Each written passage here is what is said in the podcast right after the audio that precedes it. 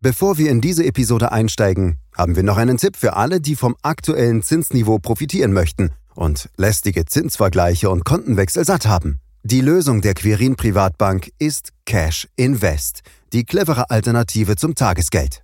Cash Invest kombiniert verschiedene Geldmarkt-ETFs zu einem Portfolio. Die Kursschwankungen sind sehr gering und die Zielrendite liegt immer sehr nah an den aktuellen Geldmarktzinsen.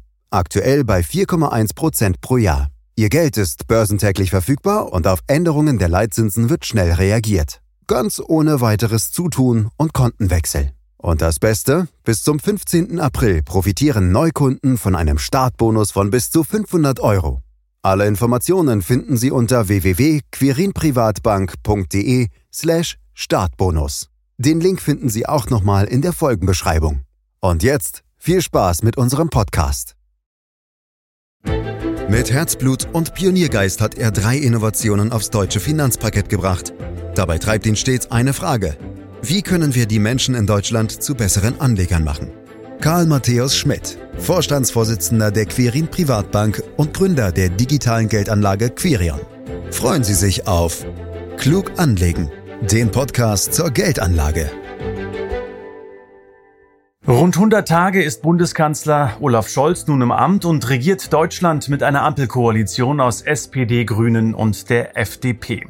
Der Start war aus Sicht vieler politischer Beobachter verheerend. Negative Schlagzeilen prägten das Bild. Olaf Scholz, der unsichtbare Kanzler hieß es da beispielsweise, oder auch Scholz Ampel ist Gespött der Welt.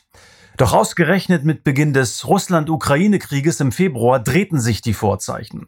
Die Koalition traf schnelle und für viele sicherlich auch überraschende Entscheidungen und so attestieren einige der vormaligen Kritiker dem Kanzler nun eine gewisse Führungsstärke. Ziehen wir eine Bilanz zu 100 Tagen Olaf Scholz in diesem Podcast, den Sie überall da abonnieren können, wo es Podcasts gibt, zum Beispiel bei Spotify. Fragen an Karl Matthäus Schmidt, Vorstandsvorsitzender der Quirin Privatbank AG und Gründer der digitalen Geldanlage Quirion. Hallo Karl. Hallo Andreas. Ja, wenn wir doch schon bei Schlagzeilen sind, da hau ich doch mal gleich eine raus oder besser gesagt, ich hätte gerne, dass du eine raushaust, Karl. Wie sehe die denn aus zur Ampelbilanz, wenn du Zeitungsmacher wärst? Also hättest du mich das vor zwei, drei Wochen gefragt, dann hätte ich wohl eher von einem ziemlich durchwachsenen Start gesprochen. Aber mittlerweile muss ich das ein Stück revidieren. Die Ampel hat im Umgang mit dem schrecklichen Krieg in der Ukraine deutlich an Profil gewonnen. Dazu gehören auch unbequeme Entscheidungen wie die Waffenlieferung in die Ukraine und auch zur Zusammenarbeit und Gemeinschaft innerhalb der NATO trägt die Ampel ja letztlich bei.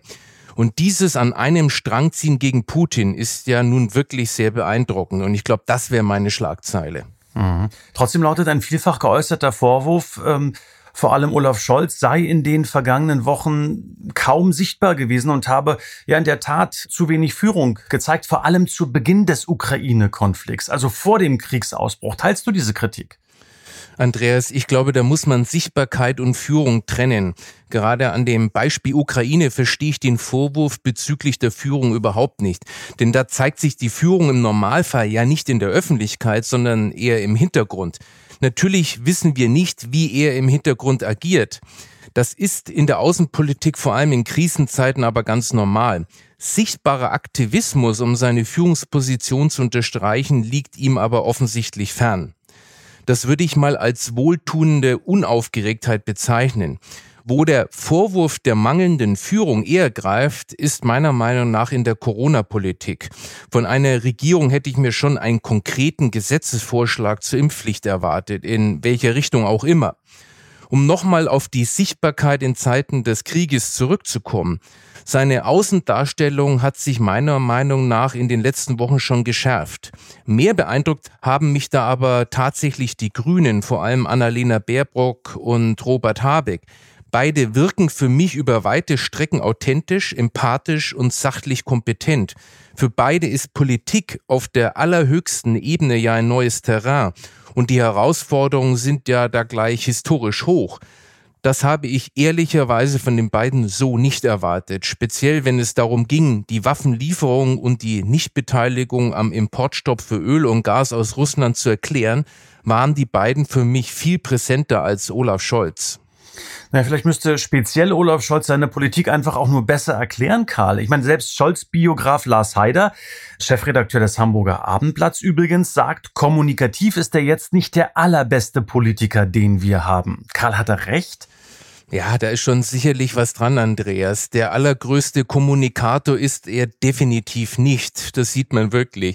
Aber mal ganz unabhängig davon ärgere ich mich immer, wenn so getan wird, als sei das ganze Problem der Politik, dass sie gut erklärt werden muss. Natürlich muss eine Politik auch gut erklärt werden, wenn sie verstanden werden soll aber häufig ist die Politik einfach schlecht gemacht und nicht wirklich vom Ende her durchdacht.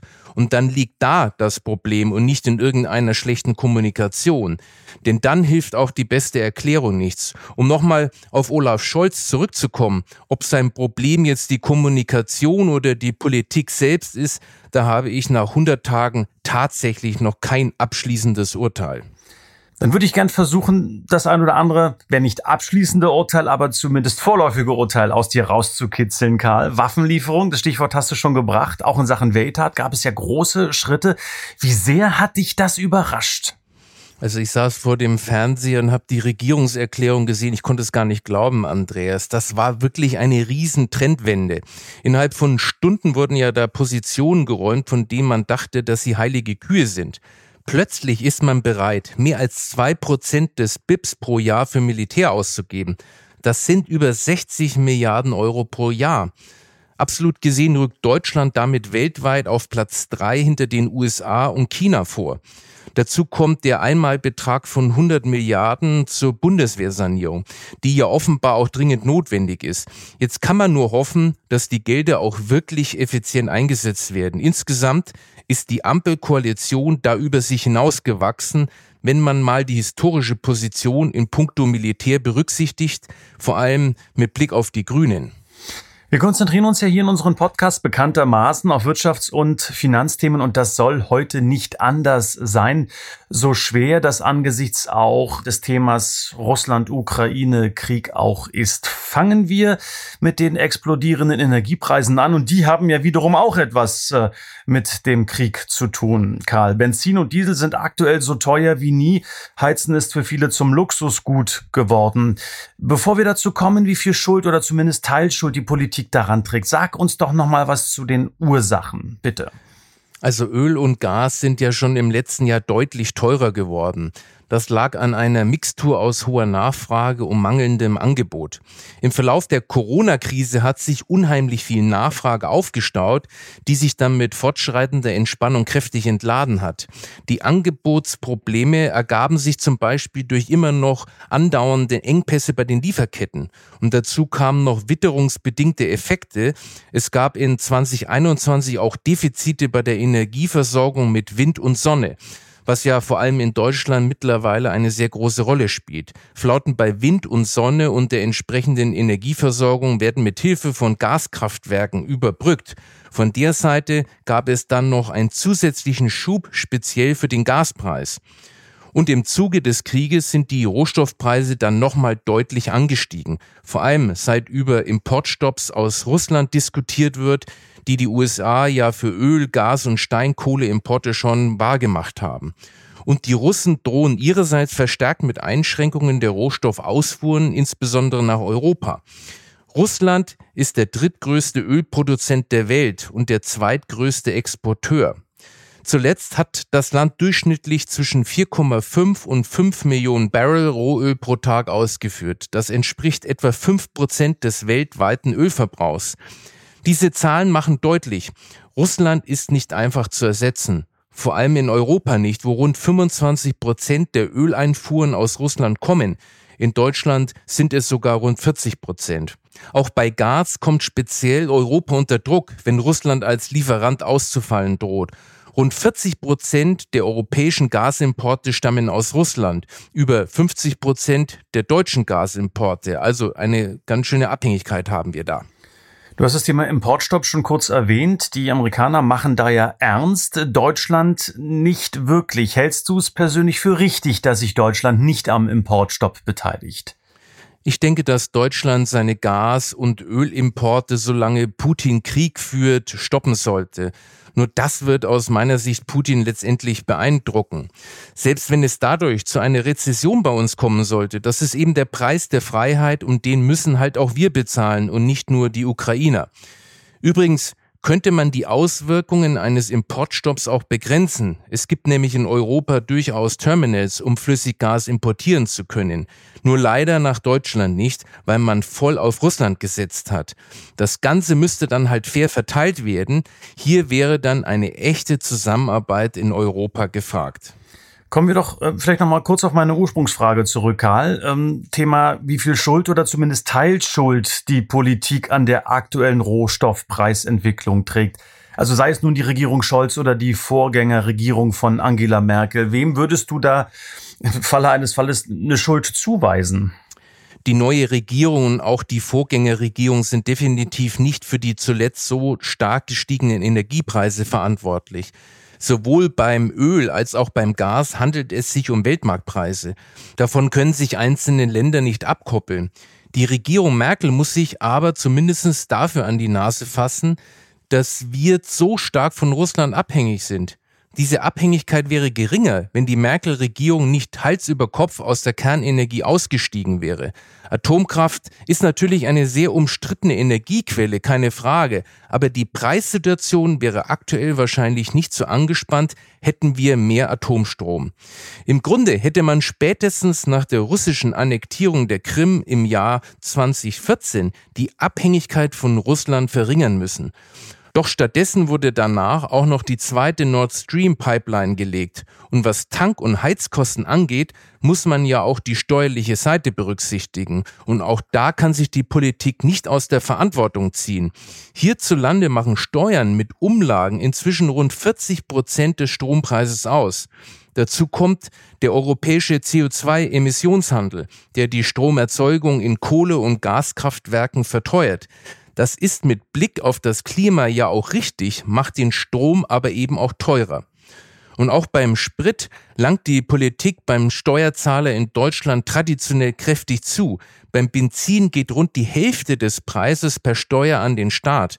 Dazu kommt noch die CO2-Abgabe, die aktuell circa vier bis fünf Prozent vom Benzinpreis ausmacht. Mit dem Rest des Benzinpreises werden die eigentlichen Kosten für das Produkt von der Rohölquelle über den Transport nach Deutschland und die Weiterverarbeitung bis zur Zapfsäule bezahlt. Wenn der Ölpreis also um 10 Prozent steigt, schlägt das für gewöhnlich nur mit weniger als die Hälfte auf den Benzinpreis durch. Um die jüngsten Energiepreisansträge abzufedern, konzentriert man sich in Berlin jetzt auf Dinge, die man national stemmen kann. Denn du hast es ja auch schon gesagt, es sind Weltmarktpreise, die kann man nur marginal beeinflussen. Deshalb will man jetzt, äh, so zumindest der Wunsch aus Berlin, und das sind ja auch schon Beschlüsse, so sollen Haushalte mit geringem Einkommen, Wohngeldbezieher, Studierende und Auszubildende einen einmaligen Heizkostenzuschuss bekommen. Ist das für dich ein richtiger Schritt? Grundsätzlich finde ich es richtig, dass hier nicht die Gießkanne ausgepackt wird. Bei vielen Maßnahmen, nicht nur bei Heizkostenzuschüssen, ist es sinnvoll, dass sie streng zielgerichtet sind. Der Punkt ist nämlich der, Andreas. Anders als bei normalen Preissteigerungen, die sich breit über mehr oder weniger alle Güter erstrecken, wird die aktuelle Inflation vor allem von einem extrem starken Anstieg der Energiepreise getrieben. Dadurch spiegelt die Inflation in erster Linie eine Verschiebung der sogenannten relativen Preise wider. Und solche relativen Preisverschiebungen führen immer zu ökonomischen Anpassungsprozessen, die grundsätzlich positiv und daher auch gewollt sind. Wenn also ein bestimmtes Gut relativ teuer wird, dann suchen Verbraucher eben einen Ausweg durch den Umstieg auf relativ günstige Güter oder andere Anpassungsmaßnahmen. Im aktuellen Fall zum Beispiel Einsparungen im Energieverbrauch, weniger Autofahrten und so weiter. Genau das ist die berühmte Lenkungsfunktion der Preise. Und mit Gießkannenmaßnahmen wird sie außer Kraft gesetzt. Also gezielte Förderung der unteren Einkommensgruppen, das finde ich gut. Naja, aber so breite Maßnahmen können doch auch sehr wirksam sein. Also schau doch mal nach Polen beispielsweise. Wenn ich das richtig gesehen habe, wurden beispielsweise Anfang Februar die Mehrwertsteuer unter anderem auf Sprit von 23 auf 8 Prozent gesenkt. Und das ist doch mal eine echte Hilfe, finde ich, die bei jedem Autofahrer und vor allem eben auch bei den gebeutelten Pendlern ankommt. Und zwar direkt. Aber Andreas, das ist doch genau mein Punkt. Natürlich kommt die Maßnahme den gebeutelten Pendlern zugute, aber eben auch allen anderen. Also eine typische Gießkannenmaßnahme, die wichtige Anpassungen verhindert. Das sollte man dann besser bei der Pendlerpauschale ansetzen. Da wurde ja zuletzt im Rahmen des milliardenschweren Entlastungspakets für alle Bürger auch schon was bewegt. Rückwirkend zum 1. Januar 22 soll die Pendlerpauschale ab dem 21. Kilometer auf 38 Cent erhöht werden. Damit will die Regierung vor allem Menschen in ländlichen Gebieten unterstützen, die weit entfernt von ihrem Arbeitsort wohnen. Der Bundesrat muss allerdings noch zustimmen. Vielleicht muss die Bundesregierung da angesichts der aktuellen Entwicklungen auch nochmal nachlegen. In der Tat, denn wenn man sich anschaut, was an der Zapfsäule, an der Tankstelle für Preise gerade aufgerufen werden, da kann einem ja ganz schlecht werden, Karl. Und diese explodierenden Energiepreise haben ja zuletzt auch schon äh, zu hohen Inflationsraten geführt. Wer weiß, wie das jetzt noch weitergeht. Wahrscheinlich bleibt die Inflation oben, geht vielleicht sogar noch höher. Und deshalb fordern Teile der Opposition, dass die Regierung hier mit Maßnahmen gegensteuern solle. Aber äh, geht das überhaupt? Also kann Politik Inflation einfach so abschaffen? Nein, kann sie nicht, Andreas. Die Regierung schon mal gar nicht. Wenn, dann wäre die EZB die maßgebliche Institution. Die agiert zwar per Definition politisch unabhängig, immer streng der Währungs- und Preisstabilität verpflichtet. Ohne mich damit zu weit aus dem Fenster lehnen zu wollen, behaupte ich jetzt aber mal, dass sie mittlerweile nicht mehr völlig frei handelt und schon auch den wirtschaftspolitischen Rahmen mit im Blick hat. Was die gegenwärtige Lage angeht, weil die aktuelle Inflation in Deutschland sehr stark von den Energiepreisen getrieben ist, sind geldpolitische Straffungsmaßnahmen nur äußerst begrenzt wirksam. Anders wäre es, wenn die Inflation durch eine zu hohe Nachfrage und Lohnsteigerung auf breiter Front angeheizt worden wäre. In diesem Fall wäre schnelles geldpolitisches Handeln gefordert und aller Voraussicht nach auch wirksam. In der aktuellen Situation hingegen könnte die EZB die Leitzinsen in fast beliebige Höhe schrauben und die Liquiditätsversorgung des Wirtschaftskreislaufs durch ihre Anleihenkäufe obendrein abrupt zurückfahren. Der Effekt auf die Energiepreise und damit auch auf die aktuell hohe Inflation wäre denkbar gering. Die aktuellen Energiepreissteigerungen bedeuten für die Verbraucher einen realen Kaufkraftverlust, gegen den die Politik im Grunde nichts machen kann. Allerdings kann sie die Auswirkungen abmildern. Und da sind wir dann wieder bei den schon besprochenen zielgerichteten Unterstützungen. Karl, zurück zu unserer 100-Tage-Bilanz der Ampelkoalition und Olaf Scholz. Äh, ja, nicht Olaf Scholz selbst, aber sein Wirtschaftsminister Robert Habeck, von dem du vorhin ja schon fast ein wenig geschwärmt hast, äh, war so mein Eindruck, hat Ende Januar einen echten Bock geschossen, zumindest aus Sicht vieler Bauwilliger. Denn über Nacht hat der grünen Politiker die Förderung von sogenannten Effizienzhäusern und der energetischen Sanierung gestoppt. FDP-Finanzminister Christian Lindner hat ihm dann relativ schnell aus der Patsche Patsche geholfen, indem er wieder das Geld bewilligt hat. Also was ist da jetzt genau passiert? Erklärst du uns. Und vor allem, können die Bauern denn jetzt wieder aufatmen? Ja, das kam wirklich schon sehr abrupt, Andreas. Tausende Bauherren und Immobilienbesitzer blieb nicht mal Zeit, sich darauf einzustellen, denn es handelte sich um einen sofortigen Förderstopp. Grund war eine Antragsflut und drohende Mehrkosten in Milliardenhöhe. Ein Problempunkt war dabei insbesondere Mitnahmeeffekte im Unternehmenssektor. Ein Großteil der etwa 24.000 Anträge ist wohl von Unternehmen gestellt worden. Das hat man wohl gehörig unterschätzt, wie viel Fehlanreize in dem Programm stecken. Leidtragende sind nun die Privaten, an die sich dieses Programm auch ausdrücklich gerichtet hatte.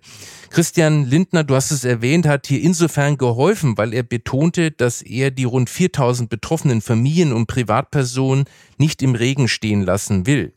Mittlerweile ist diese Aussage auch schon etwas greifbarer geworden. Der Haushaltsausschuss des Bundestages hat die Basis für eine Wiederaufnahme der Förderung der Sanierung von Gebäuden geebnet Rund 9,5 Milliarden Euro sind genehmigt, die es der Bundesregierung nun doch wieder ermöglicht, energetische Gebäudesanierung und auch besonders effiziente Neubauten zu fördern. Damit ist die Basis geschaffen, bis zum 23. Januar eingegangene Anträge zu bearbeiten und zu bewilligen, wenn sie förderfähig sind. Und auch Neuanträge werden nun wieder bearbeitet. Es wird aber trotzdem weiter mit Hochdruck daran gearbeitet, die Förderprogramme zu optimieren, vor allem Dingen bei Neubauten. Diese sollen dann zielgerichteter sein und besser mit den vorhandenen finanziellen Mitteln im Einklang stehen. Natürlich muss das Ganze vernünftig finanzierbar sein, aber eine Förderung für Neubauten darf aus meiner Sicht auf keinen Fall stiefmütterlich behandelt werden, sonst schaffen wir uns ja damit die Sanierungsfälle von morgen. Machen wir weiter in unserer Bilanz, Karl. Altersvorsorge, auch ein ganz, ganz wichtiges Thema. Wir haben vor der Bundestagswahl natürlich auch in unseren Podcasts über stimulierende Elemente in diesem Bereich, nämlich im Bereich der Altersvorsorge gesprochen. Zum Beispiel über die Aktienrente, von denen in den Wahlprogrammen zu lesen war. Haben sich hier deine Hoffnungen erfüllt? Bis jetzt leider überhaupt nicht, Andreas. Lass mich kurz nochmal sagen, was es mit der Aktienrente auf sich hat. Grüne und FDP hatten ja nach dem Vorbild Schwedens ein Modell vorgeschlagen. Dabei würden Beitragszahler einen Teil ihrer Rentenbeiträge nicht in die gesetzliche Rentenversicherung, sondern in eine Art Staatsfonds einzahlen. Der Fonds würde die Gelder am Finanzmarkt etwa in Aktien und Anleihen anlegen, was die Rentenkasse langfristig aufpäppeln würde. Damit konnten sich die beiden kleineren Parteien aber bislang nicht gegen die SPD durchsetzen. Im Koalitionsvertrag ist nur noch die Rede von einem Kapitalstock, den die gesetzliche Rentenversicherung erhalten soll. Er liegt bei 10 Milliarden Euro. Das ist aber ein Tropfen auf den heißen Stein angesichts von 100 Milliarden, mit denen die gesetzliche Rentenkasse jährlich aus Steuermitteln bezuschusst wird. Selbst wenn man noch berücksichtigt, dass es der Rentenversicherung gegebenenfalls auch ermöglicht wird, ihre Reserven am Finanzmarkt anzulegen, bleibt das alles zu dürftig. Diese Reserven lagen Ende vergangenen Jahres bei 36 Milliarden Euro. Wenn du mal mit einer Rendite von 6% rechnest, erwirtschaften 46 Milliarden Euro rund 2,8 Milliarden Euro pro Jahr. Bei derzeit rund 16 Millionen Menschen, die eine Altersrente bekommen, wären das rund 172 Euro mehr pro Rentner im Jahr oder 14 Euro im Monat. Bei einem Rentenniveau von derzeit 1002 Euro pro Monat entspräche das ein Plus von 1,4 Prozent. Allerdings steigt die Zahl der Altersrentner bis 2035 auf 20 Millionen. Die jetzigen Reserven der Rentenversicherung dürften dann dahinschmelzen. Der Kapitalstock von 10 Milliarden Euro würde dann nur noch für 2,50 Euro mehr pro Monat und Renten erreichen. Du siehst, wir müssen hier also ganz andere Summen bewegen, damit die Rentner langfristig auch was davon haben. Dann lass uns doch äh, vielleicht auch auf positive Entwicklung zu sprechen kommen, Karl. Ähm, auch Entscheidungen der Regierung Scholz, denn wir wollen ja hier nicht nur kritisieren, sondern wollen konstruktiv das Ganze beurteilen. Und insofern wollen wir natürlich auch Positives darstellen. Was fällt dir da spontan ein? Also da gibt es schon einige, Andreas. Von daher fällt mein Gesamturteil bis jetzt auch keineswegs nur kritisch aus. Über die Unaufgeregtheit von Scholz haben wir ja schon gesprochen. Persönliches Auftreten hat zwar keinen Sachbezug, aber es hat ja auch ganz viel mit Vertrauen zu tun und ist somit sehr wichtig. Was die sachlichen Punkte und die Entschlüsse angeht, die Erhöhung des gesetzlichen Mindestlohns von 10,45 Euro auf 12 Euro finde ich richtig. Eine Anpassung an die gestiegenen Lebenshaltungskosten und das allgemeine Lohnniveau ist angebracht zumal die nächste Erhöhung erst in rund zwei Jahren ansteht. Für die Unternehmen sind das natürlich zusätzliche Belastungen. Auf der anderen Seite wird das soziale Netz entlastet, wenn weniger Niedriglohnempfänger auf Hartz IV aufspringen. Die Rentenzahlungen steigen, was der Altersarmut entgegenwirkt. Die Konsumnachfrage wird leicht angekurbelt.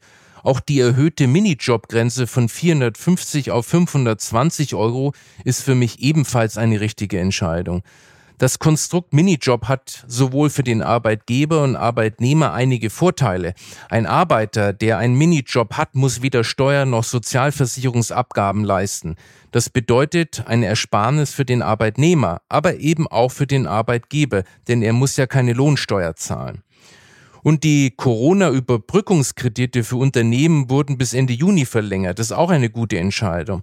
Auch dies ist wohl der richtige Schritt, um die Arbeitgeber weiterhin zu entlasten und Arbeitsplätze zu sichern.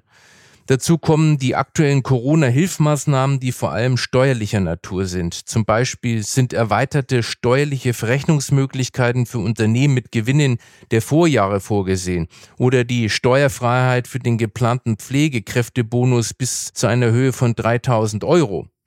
Die Abschaffung der EEG-Umlage angesichts der hohen Strompreise bereits zum 1. Juli diesen Jahres finde ich ebenfalls gut. Du siehst also, da wurden schon einige gute Entscheidungen getroffen. In der Tat, da hast du einiges zusammentragen können, Karl. Gibt es denn auch personelle Veränderungen im Bereich der Regierung, auch im Unterbau der Regierung, die du begrüßen würdest? Ganz persönlich finde ich die jüngste FDP-Personalie spannend und erfreulich. Mit der Berufung von Lars Feld als volkswirtschaftlichem Chefberater hat sich Christian Lindner einen reinrassigen Marktwirtschaftler an die Seite geholt. Der Wissenschaftler Feld ist ehemaliger Wirtschaftsweise im Sachverständigenrat und war von März 2020 bis Februar 2021 sogar dessen Vorsitzender. Eine weitere Amtszeit wurde interessanterweise im Februar 21 vom damaligen Finanzminister Olaf Scholz verhindert. Und nun, nachdem Scholz Kanzler ist, holt sich sein Finanzminister genau diesen Mann als seinen Chefvolkswirt. Feld steht für eine Finanzpolitik, in der sich der Staat zurücknimmt und dem Privaten den Raum lässt, den sie brauchen. Auch wenn Feld Lindner nur im Ehrenamt beraten wird, hat diese Berufung auch Symbolkraft. Sie darf wohl auch als Signal des liberalen Lindner an die beiden Koalitionspartner verstanden werden. Diese überhäufen ihn ja derzeit mit Ausgabewünschen.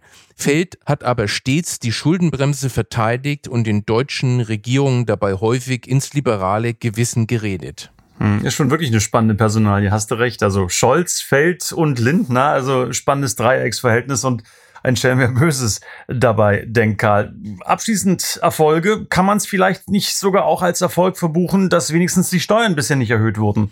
Ja, da hast du recht. Das ist eine gute Nachricht, aber man darf den Tag nicht vor dem Abend loben. Ja. Die Frage nach einer vernünftigen Gegenfinanzierung all dieser Programme stellt sich ja am Ende schon. In der Tat, ja. Und deshalb schauen wir nach vorn. Was erwartest du von der Regierung Scholz denn jetzt in den kommenden 100 Tagen und natürlich auch darüber hinaus?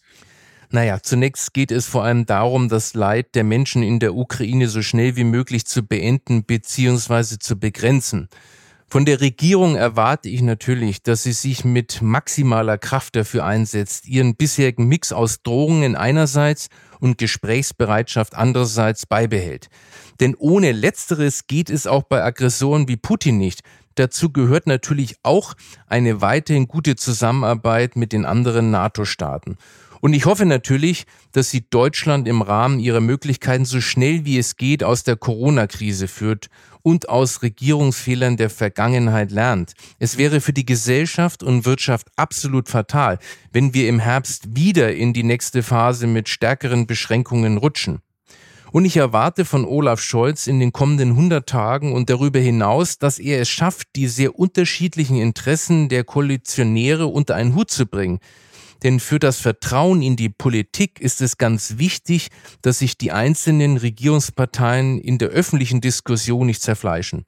Unterschiedliche Überzeugungen müssen im Hintergrund ausbalanciert werden.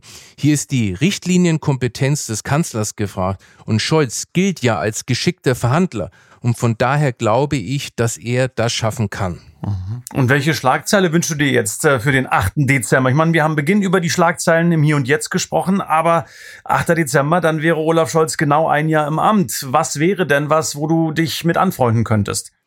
Ja, du hast schon gemerkt, ich bin ein schlechter Zeitungsmacher, aber ich würde mir irgendwie sowas wünschen wie Europa unter Führung Deutschlands im geopolitischen und wirtschaftlichen Vorwärtsgang.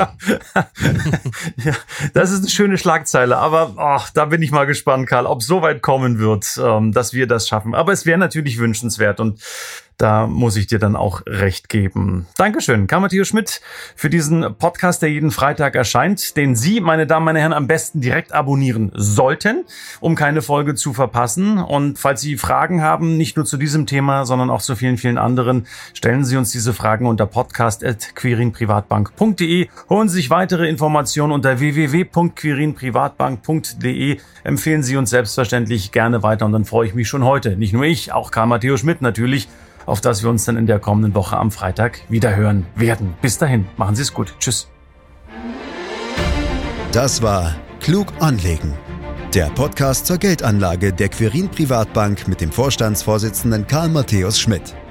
Wir freuen uns über Ihre Rückmeldungen und Themenwünsche, die Sie uns gerne an podcast.querinprivatbank.de senden können. Die Querin Privatbank steht für echte Unabhängigkeit, da sie auf Provisionen und hauseigene Produkte verzichtet. Das innovative Anlagekonzept Markt, Meinung, Wissen beruht auf bewährten Erkenntnissen der Finanzmarktforschung und investiert frei von Prognosen in den weltweiten Kapitalmarkt. Die Bank unterstützt interessierte Anleger bei der Altersvorsorge und dem langfristigen Vermögensaufbau. Mehr Informationen erhalten Sie unter querinprivatbank.de.